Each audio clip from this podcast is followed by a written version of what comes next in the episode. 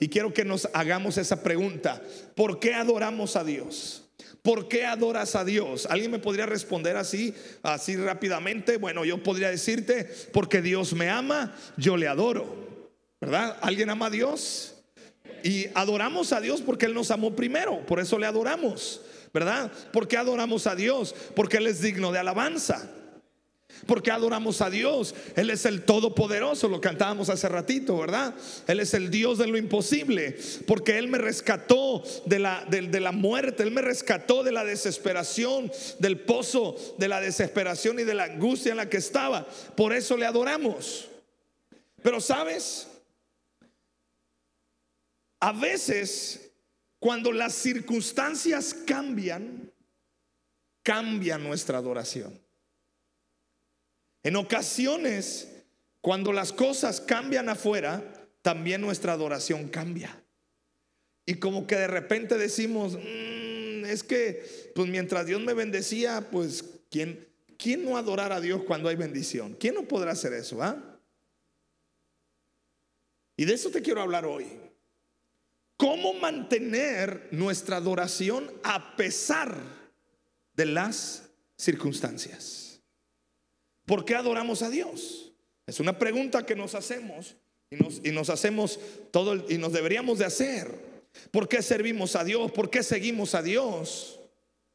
Y el libro de Job nos habla de cómo Dios trató, bueno, no es tanto de que Dios mandó calamidad a la vida de Job, sino que sucede lo siguiente.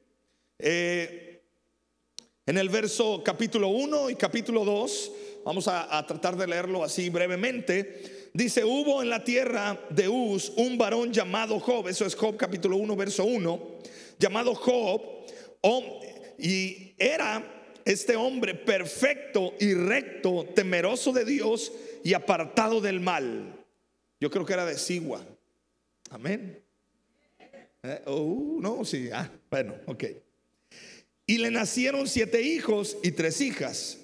Su herencia era siete mil ovejas, tres mil camellos, 500 yuntas de bueyes, 500 asnas y muchísimos criados. Y era aquel varón más grande que todos los orientales. E iban sus hijos y hacían banquetes en sus casas, cada uno en su día, y enviaban a llamar a sus tres hermanas para que comiesen y bebiesen con ellos. O sea, Job tenía una buena vida. Diga conmigo, buena vida. Tenía riquezas, tenía recursos, diez hijos, siete varones, tres mujeres. Todo bien. Es más, tenía tanta abundancia y tanta riqueza que sus hijos podían hacer banquetes tremendos. ¿No te gustaría tener un papá así? O sea, eran juniors, pues, son sus hijos. ¿ah? La cosa estaba bien con Job. Verso 5. Y acontecía que habiendo pasado en turno los días de del convite, Job enviaba, los, enviaba y los santificaba y se levantaba de mañana y ofrecía holocausto conforme al número de todos ellos. ¿Cuántos hijos eran? ¿Cuántos holocaustos ofrecía? Diez. Porque decía Job, quizá habrán pecado mis hijos y habrán blasfemado contra Dios en sus corazones. De esta manera hacía todos los días. El contexto es este. Job era un adorador. Job era un hombre justo, recto delante de Dios, pero tenía una característica muy especial. Adoraba a Dios, ofrecía holocausto por sus hijos, pero también se entiende entre líneas que Job era un hombre que eh, gozaba de adorar a Dios. Un adorador nato. Y él adoraba a Dios en su corazón. Una de, un día vinieron, verso 6, un día vinieron a presentarse delante de Jehová los hijos de Dios, entre los cuales vino también Satanás. Ok, está la escena en la tierra.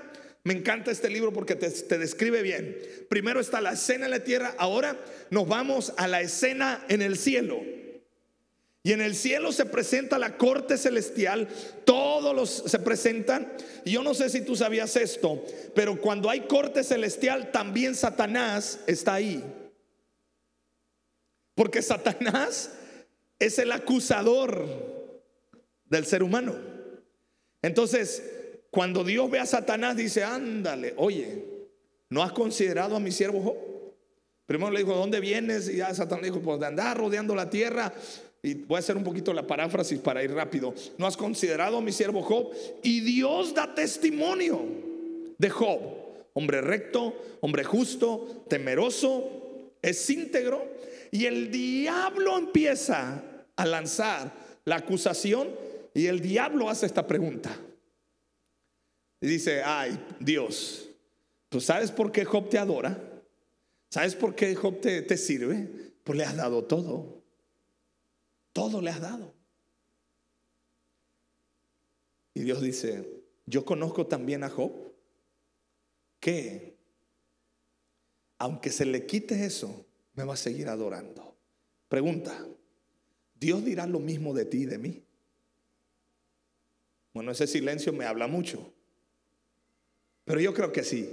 Yo tengo fe en que sí dice Dios lo mismo de ti y de mí.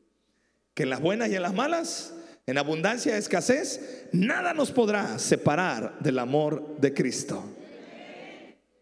Escucha, amada iglesia, adorar a Dios va más allá de las circunstancias. ¿Por qué adoramos a Dios?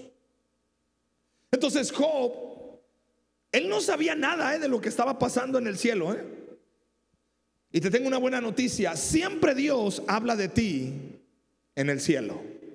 Siempre Dios da testimonio de tu vida en el cielo. Por eso lo que hagamos en esta tierra, como vivamos en esta tierra, las decisiones que tomamos, la integridad que tenemos, nuestra adoración genuina impacta el corazón de Dios, que cuando hay corte celestial, Dios empieza a hablar y Dios dice, ay, ¿sabes qué diablo? ¿Te has dado cuenta cómo la iglesia del camino me adora? Yo creo que Dios hace eso. ¿Te has dado cuenta cómo se reúnen y apasionadamente me adoran y fuera de, las cuatro paredes siguen adorándome? Y yo creo que Satanás dice, pues cómo no, con aire acondicionado y todas las comodidades, ¿quién no te va a adorar bien? Quítales el aire, quítale la luz, mándalos al, al cerro. Amén o no amén. Ah, ¿verdad? Entonces, escúchame, aquí hay Aquí hay algo que yo asimilé y es esto.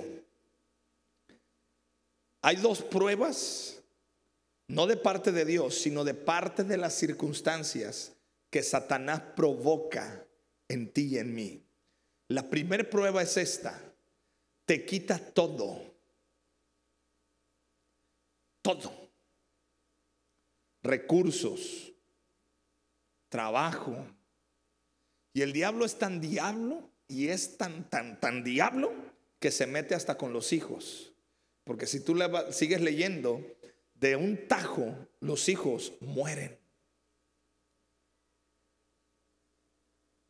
Y escucha, la primera prueba es la escasez. ¿Por qué adoras a Dios? Bueno, si somos capaces de adorar en la escasez, like, ya estamos superando la primera prueba. Cuando hay y cuando no hay. Bueno, cuando no hay. Y sobre todo cuando tenías y, algo sucede, algo pasa, ya no hay. Por ejemplo, se dejó venir la pandemia. ¿Y qué pasó? Estaba leyendo una, una estadística a nivel mundial el 30% de los congregantes de todas las iglesias del, de todas las iglesias cristianas en el mundo se, salió de las iglesias. O sea, le dio la espalda a Dios. 30%. Eso es mucho. Eso es mucho. ¿Qué pasó? Se, se, dejó venir la pandemia y que dijeron muchos, a ver, ¿por qué adora a Dios? No me sana. Todo el mundo se está enfermando me estoy quedando sin trabajo, me estoy quedando sin recursos, mm, como que ya no me conviene adorar a Dios. Ah, ¿Sabes qué Dios? Ah, no, gracias. Y 30% de la gente le dio la espalda a Dios a nivel mundial. Esa es una prueba. ¿Qué haces en el peor momento de tu vida? ¿Qué haces en la peor prueba de tu corazón, de tu matrimonio, de tu trabajo? ¿Qué haces? Bueno, lo que hizo Job fue admirable. Porque cuando a Job le dan la noticia una tras otra, tras otra, tras otra y tras otra, y le quitan a los hijos, Dios dice, eh, Job dice, bueno, pues Dios da, Dios quita. Bendito sea el nombre de Jehová. Amén. Bueno, que te quiten que te quiten los hijos a ver si decimos amén. Quiero que dimensionemos esta situación. Porque te estoy, te estoy tocando algo muy serio. ¿Por qué adoramos a Dios?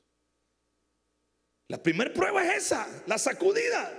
El mundo ya fue sacudido 2020. 30% de la gente se fue. Pero hay otra prueba también, que es la inversa. Hay unos que aprendemos a adorar cuando no hay nada, pues nunca has tenido nada. ¿Sí me explico? Me dicen, no, pues pastor, pues adorar a Dios en la escasez, pues, siempre ha habido escasez. Dinero, pues nunca hemos tenido. ¿Ve? Riqueza, pues, nunca hay. Le damos gracias a Dios, pues comemos puro frijolito de la olla queso fresco, cebolla picada, chile machucado ahí. De repente, pues ahí nos compramos un medio kilito de masa y tiramos las tortillas y a lo mejor nos alcanza para la coca y pues bueno, humildemente comemos, ah, ¿verdad? Pero hay otra prueba. Cuando Dios te da todo. Y de no tener nada, empiezas a tener recursos, empiezas a tener posición, empiezas a tener salud, te sientes bien, todo lo que haces te sale bien, estás cómodo, tienes el recurso para, para muchas cosas y Dios comienza a prosperarte. ¿Y qué hacemos? Algunos decimos, bueno, mira, estoy tan bien que ¿para qué necesito a Dios? Gracias, ahí luego nos vemos y boom.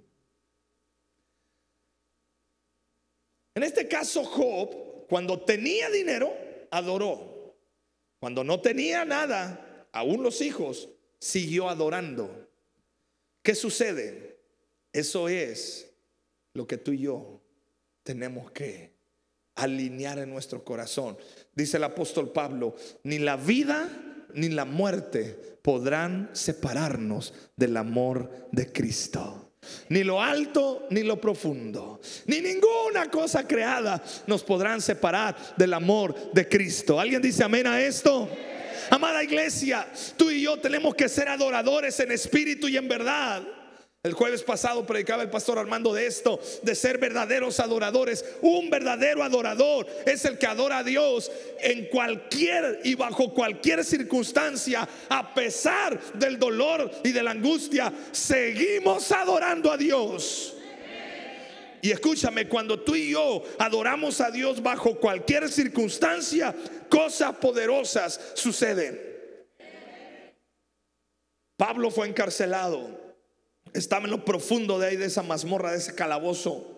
Y dice la Biblia que empezaron a adorar, empezaron a entonar salmos, empezaron a cantar, a entonar cánticos de adoración y entonces tembló.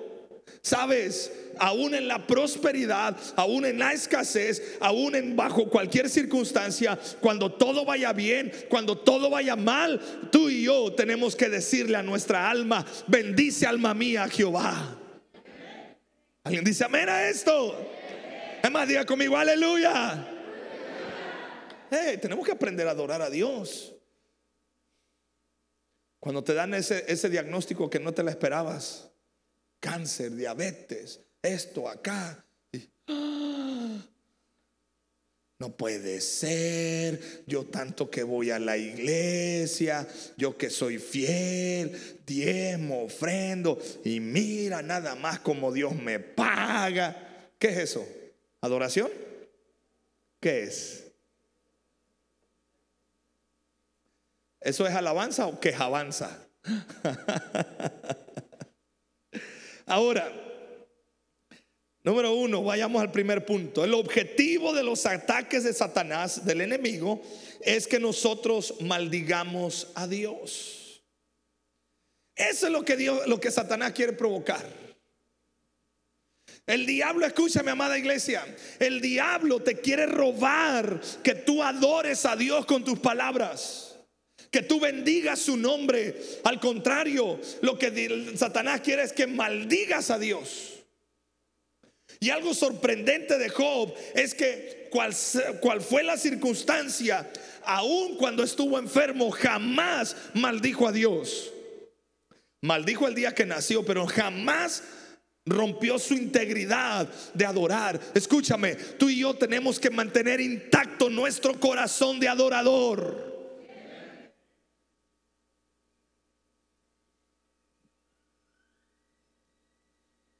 Maldecir a, Dios no es que le vas a decir un montón de groserías. No, no, no. Maldecir a Dios es hablar mal de Él. Por ejemplo, Dios no me cumplió lo que me prometió. Yo esperaba esto y mira, Dios me castigó con esta enfermedad. Dios me tentó y caí. Dios se olvidó de mí. Dios es duro conmigo. Y empiezas a hablar en contra de. Ah, bueno, si eso ha pasado, tú ya caíste en la trampa del enemigo. Pero te tengo una buena noticia. ¿Cómo salgo de esa trampa? Sigue adorando, alaba a Dios, adora al Señor y el Señor hará la obra en tu vida. Y si no la hace, seguimos adorando. Hey, ¿sí o no? Necesito que usted me diga sí, amén. Ay, es que, es que hay guerra en el mundo y ahora qué va a pasar. Ah, seguimos adorando a Dios. Es que ya me quitaron el trabajo y ahora qué va a pasar. Seguimos adorando a Dios. Ay, mis hijos, mira cómo está la situación. Uh, seguimos adorando a Dios. Me ofendieron. No, pues, pues seguimos adorando. Hay veces que a mí me dicen algo, es que no, no te das cuenta que aquel me ofendió. Sí, pues, pero yo qué culpa tengo, yo voy a seguir adorando a Dios, pues te ofendieron a ti. Resuélvelo tú en tu corazón. Te sugiero que sigas adorando. Amén. Dos, Satanás ataca primeramente en tu trabajo. Primero quiere que dejes de adorar. Luego, ¿qué va a pasar? Te va a atacar en tu trabajo, como le pasó a Job. Llegó un mensajero a casa de Job con las siguientes noticias. Sus bueyes estaban arando y los burros comiendo a su lado cuando los, los sabeos nos asaltaron, robaron todos los animales y mataron a los trabajadores. Y yo soy el único que se escapó para contárselo.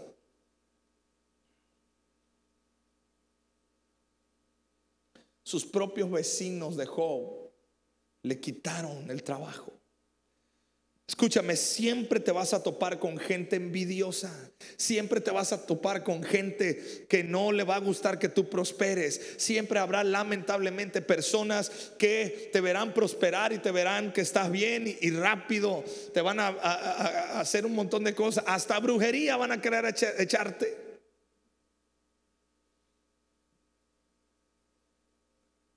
Hace años por mi casa había una mujer que se dedicaba a estas cosas y cuando me vio me dijo, jamás he podido hacer algo en contra tuya. Le digo, dice, ¿tú qué onda contigo? Le digo, pues yo, sirvo a Dios. Yo tengo a Cristo en mi corazón. Dice, oh, es que con Dios no, no, no se mete uno. Hasta, hasta la, esa bruja sabía que hay niveles en este asunto, ¿ves?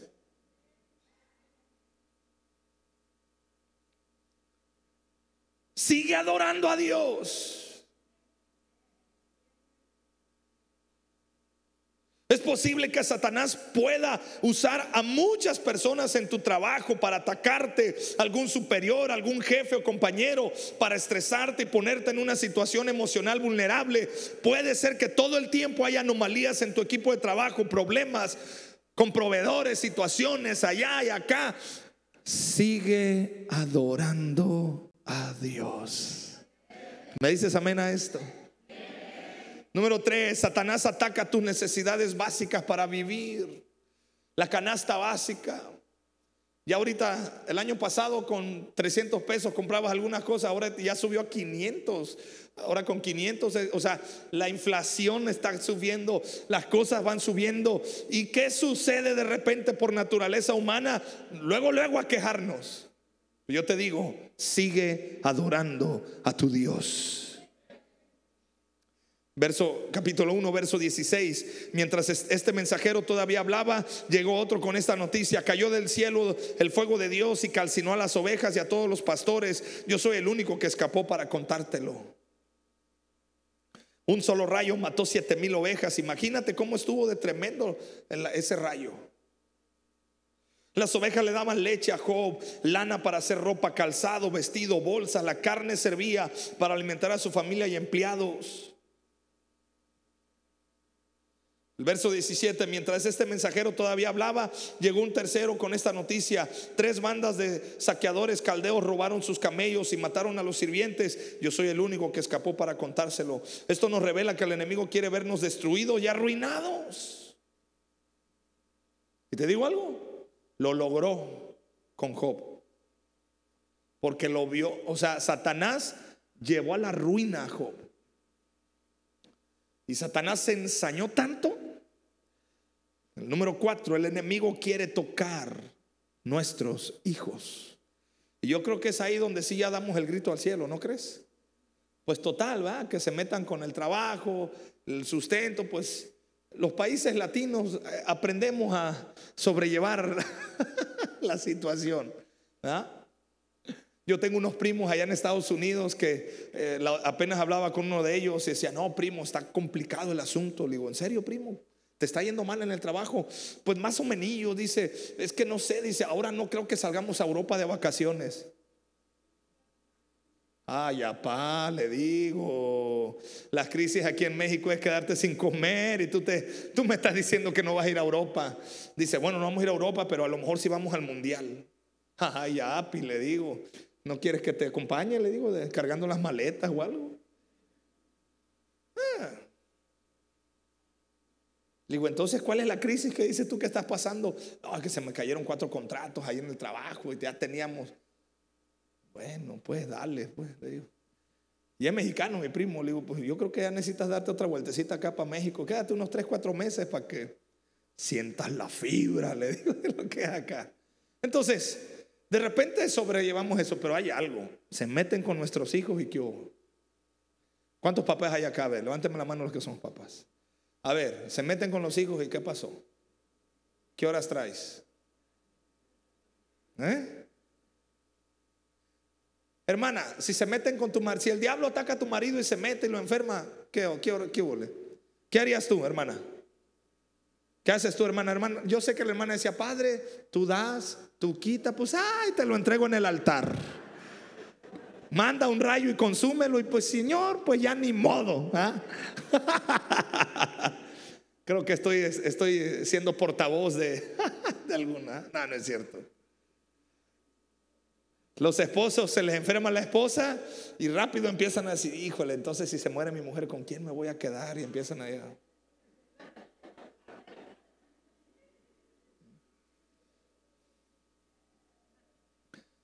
Y luego dice, no, pero que te toquen a los hijos. Ahí ya cambia. ¿Sí o no? Ahora Job no tenía uno, dos, tres, tenía diez. Y llegaron ahí. Verso 18. No había terminado de hablar el tercer mensajero cuando llegó otro con esta noticia. Sus hijos e hijas estaban festejando en casa del hermano mayor y de pronto un fuerte viento del desierto llegó y azotó la casa por los cuatro costados. La casa se vino abajo y todos ellos murieron. Yo soy el único que escapó para contárselo. Un tornado se levantó allí en el desierto. Lo que sucede es que las temperaturas altas del desierto y luego de repente pasan ráfagas de aire frío por arriba, se juntan y hacen tornados. Pues un tornado llegó y se llevó la casa donde estaban todos de fiesta. No sé qué estaban haciendo en esa fiesta, pero estaban de fiesta. Satanás quiere traer muerte física, espiritual y emocional sobre nuestros hijos. Hoy en día se escuchan muchas cosas acerca de esta generación. Gripas, alergias, virus y bueno, pues el, coronavirus, ¿verdad? hiperactividad, cerebro inmaduro, problemas cutáneos, soplo del corazón, carencia de identidad sexual, rebeldía, vicios, violencias. Y sobre todo que nuestros hijos no quieren saber nada de Dios. Bueno, te doy la solución. Ponte a adorar. ¿Sabes qué hacía Job? Por cada hijo elevaba un holocausto, ofrecía un holocausto. ¿Cuántos hijos tienes? Yo tengo dos. Entonces dice, Job, dice la Biblia que cada día, cada día oraba, hacía holocausto por ofrecía holocausto por cada uno de sus hijos. O sea, durante 10 días continuos Job estaba ofreciendo el holocausto. Tú y yo tenemos que orar por nuestros hijos. Si tienes uno, pues un día completito y luego al que sigue. Pero si tienes dos, tres, cuatro, los que tengas.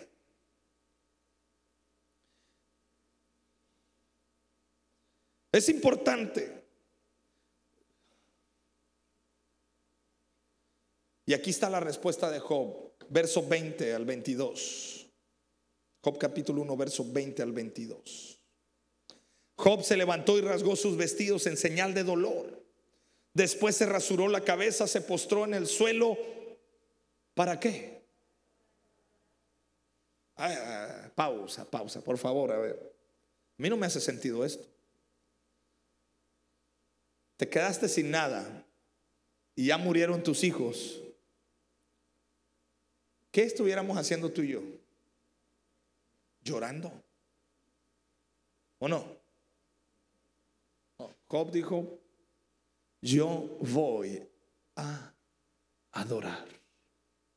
Aquí radica el poder de la verdadera adoración. Amada iglesia, yo te quiero animar. Cual sea tu circunstancia, cual sea la tentación que estés viviendo, la, la posición en la que estés, nunca dejes de adorar. Verso 21 y dijo, desnudo salí del vientre de mi madre y desnudo estaré cuando me vaya. El Señor me dio lo que tenía y el Señor me lo ha quitado. Alabado sea el nombre del Señor. A pesar de todo, Job no pecó porque no culpó a Dios. ¡Wow! ¡Qué integridad de hombre! Pero yo estoy seguro que de ti de mí sucederá lo mismo. Lo declaro, lo creo y lo profetizo para tu vida que bajo cualquier circunstancia tú tomarás un tiempo y dirás, alabado sea el nombre de Dios. Te acaban de dar el diagnóstico, tú vas a decir, ok, alabado sea el nombre de Dios, yo seguiré adorando a mi Dios. Tu hijo que está o tu hija que está en rebeldía, algo está pasando o se te fue al mundial y no al de Qatar, sino al mundial del mundo del, del diablo. ¿Ah? ¿Y qué vas a hacer tú? Ah, nos, convertimos en, nos convertimos en la llorona. ¡Ay, mis hijos! Mejor aparta un tiempo y tú vas a decir, alabado sea el nombre de Dios. Vamos a practicar. Diga una, dos, tres. Alabado.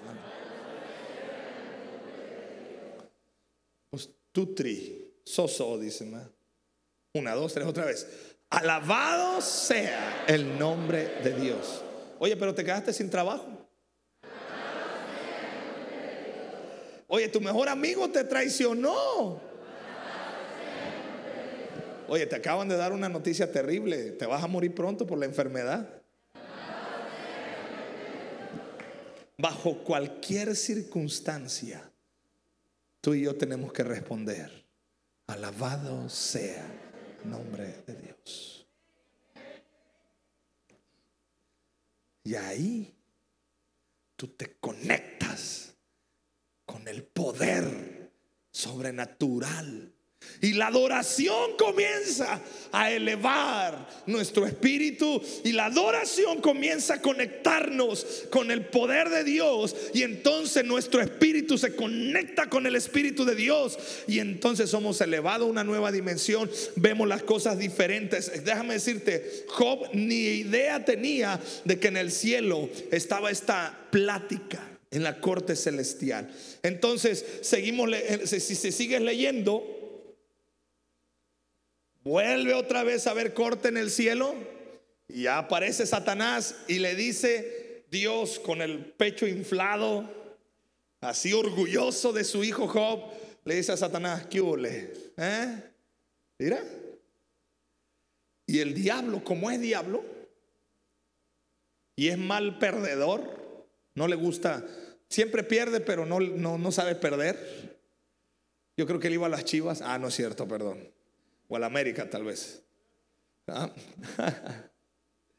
El diablo dice, ah, bueno, Dios, ay, pues, ¿cómo no te va a adorar? Pues si Él está íntegro, no le pasó nada, quítale la salud y vas a ver que si no te maldice. Y Dios tan seguro del corazón íntegro de Job, Dios dice, solo una cosa, no lo mates. Desgreñalo. Y si lo desgreñó porque se quedó calvo de la enfermedad que le cayó. Número 5. El enemigo atacará tu salud. Yo quiero que te quede claro de una vez por todas. Enfermedad no viene de Dios. Otra vez, enfermedad no viene de Dios. Quítate de tu lenguaje esta palabra de Dios me mandó esta enfermedad. No, enfermedad no viene de Dios, viene del diablo. Y otras vienen por descuidos de nosotros. Digo, a veces el diablo no nos hace nada, solito nos andamos atorando nosotros con la enfermedad. ¿En serio?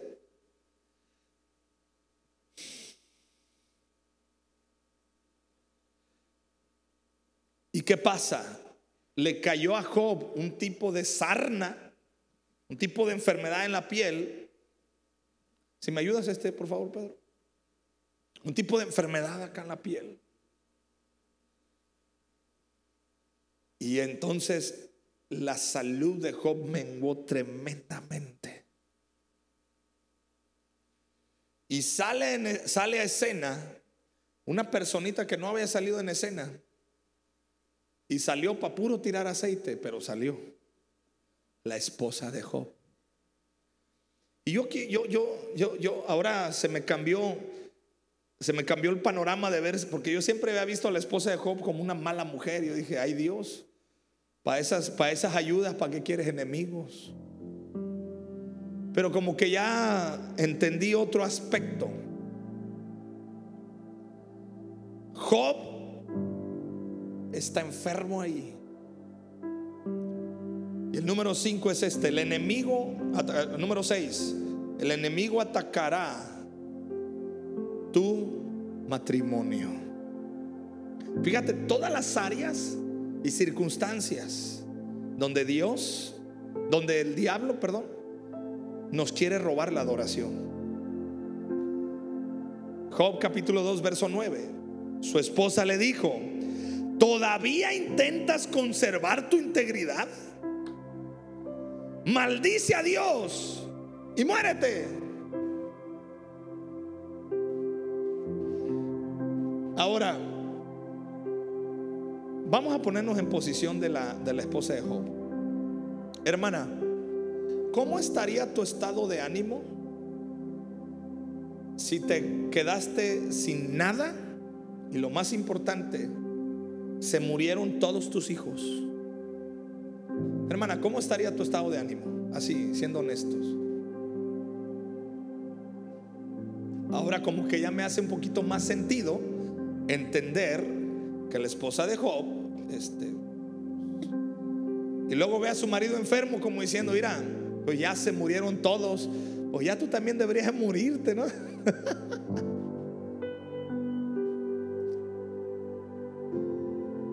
Y Job me impacta lo que dice la Biblia, que Job guardó su integridad.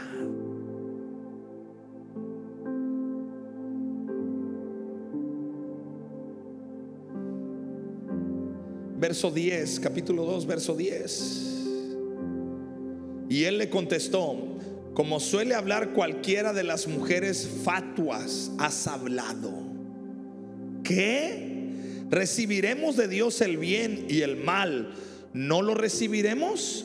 En todo esto no pecó Job con sus labios. Uf, yo quiero ser como Job. No sé si usted quiere tener esa integridad. Yo sí. Porque yo a la primera, luego también, luego a veces empiezo a tirar aceite.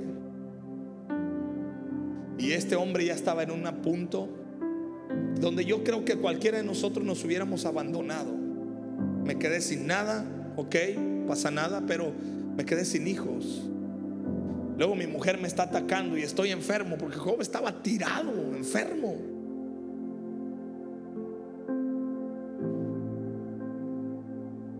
El enemigo utilizó la vida de su esposa. Cuando tu matrimonio ha llegado a niveles peligrosos de desilusión, donde cualquiera de los dos que hable terminan en insultos y avanza, avanza hasta los golpes, pon una pausa.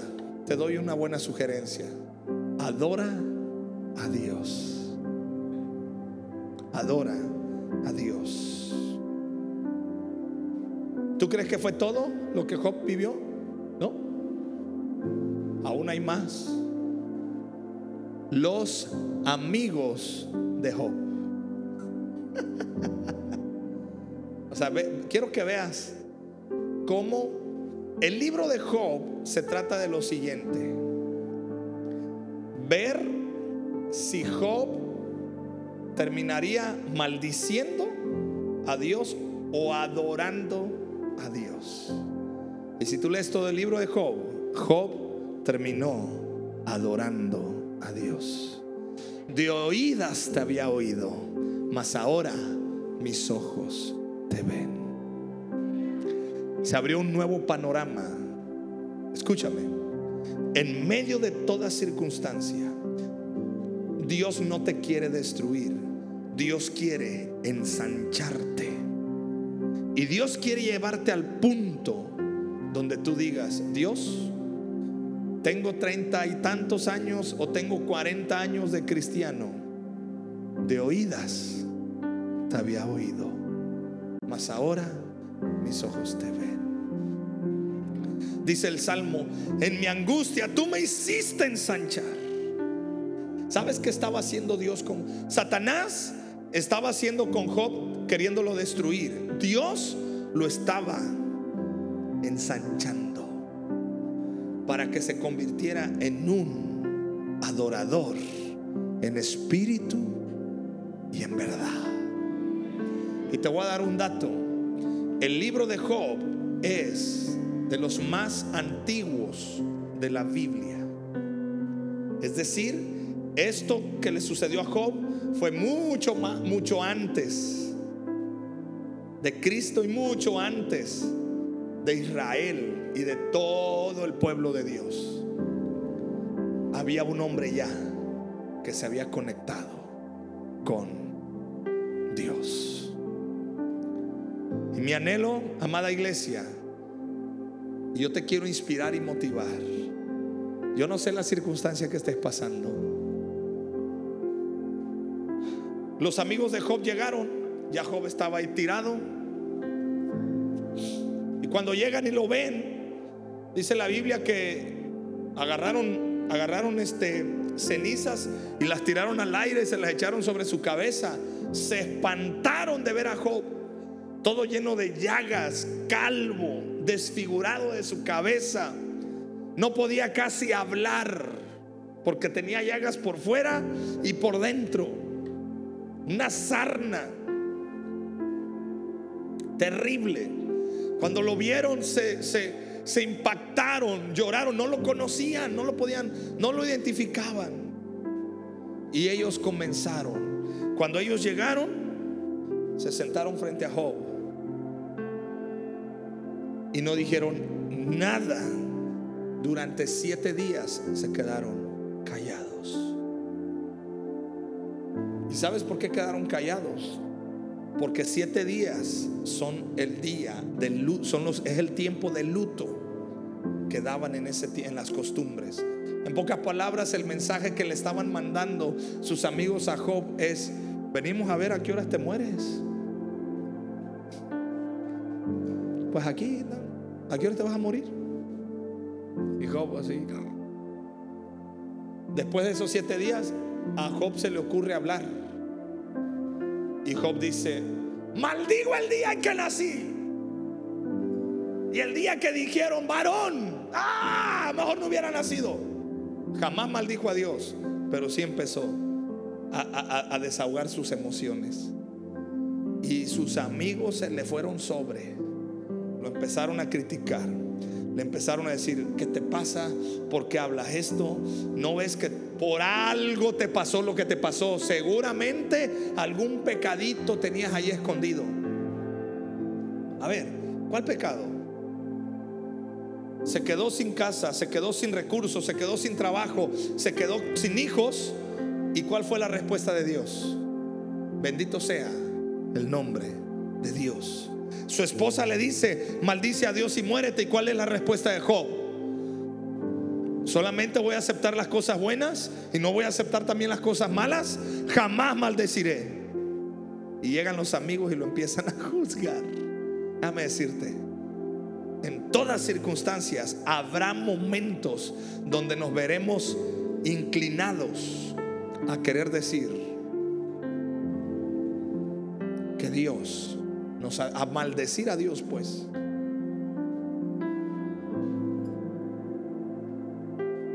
Y sabes, estuvo allí. Y si tú lees el libro de Job, todos esos capítulos, Job empieza a abrir su corazón y empieza a, le empieza a, a reclamar lo que le pasa. Y sus amigos lo reprenden. Uno le echó la culpa a él. Otro le echó la culpa a los hijos. Dijo, ¿quién sabe qué pecado andaban cometiendo tus hijos? Claro, por eso vino ese torbellino, vino ese tornado, ese viento y se los llevó. Pues era una bola de pecadores.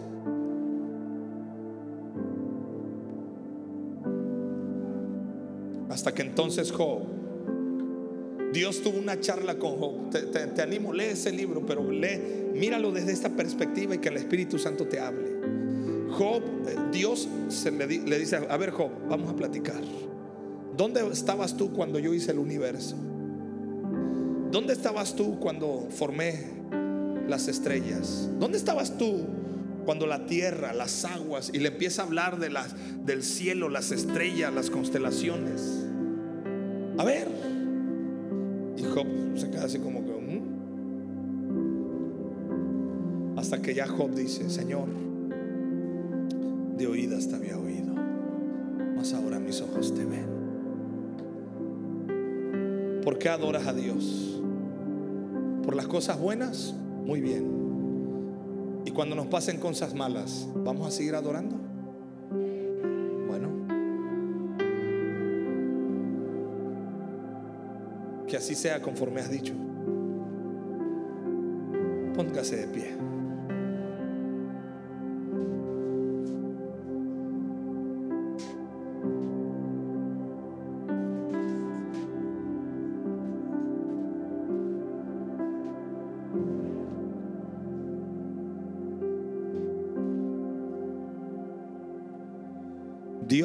Espera de ti y de mí que siempre adoremos. Yo no estoy diciendo que, que te va, no deseo ni quiero que te vaya mal. Pero Jesús declaró, en el mundo tendréis aflicciones. La historia que estés pasando, las circunstancias que estés pasando. Tú puedes echar culpas, puedes quejarte, puedes hacer muchas cosas que son válidas, que entenderemos tu reacción.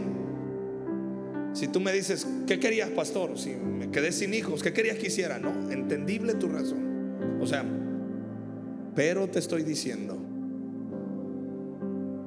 dile a tu alma, a tu espíritu, vamos a adorar a Dios. Vamos a adorarle. No te pelees con tu esposa, no te pelees con tus hijos, no te pelees con tu, tu esposo, no te, no te con tus compañeros. No. Vamos a adorar a Dios. Bendito sea el nombre del Señor. Cierra tus ojos. Padre, aquí está nuestro corazón. Aquí está nuestra vida, Dios. Y Padre, cual sea la circunstancia que estemos viviendo, nosotros te decimos, queremos adorarte en espíritu y en verdad.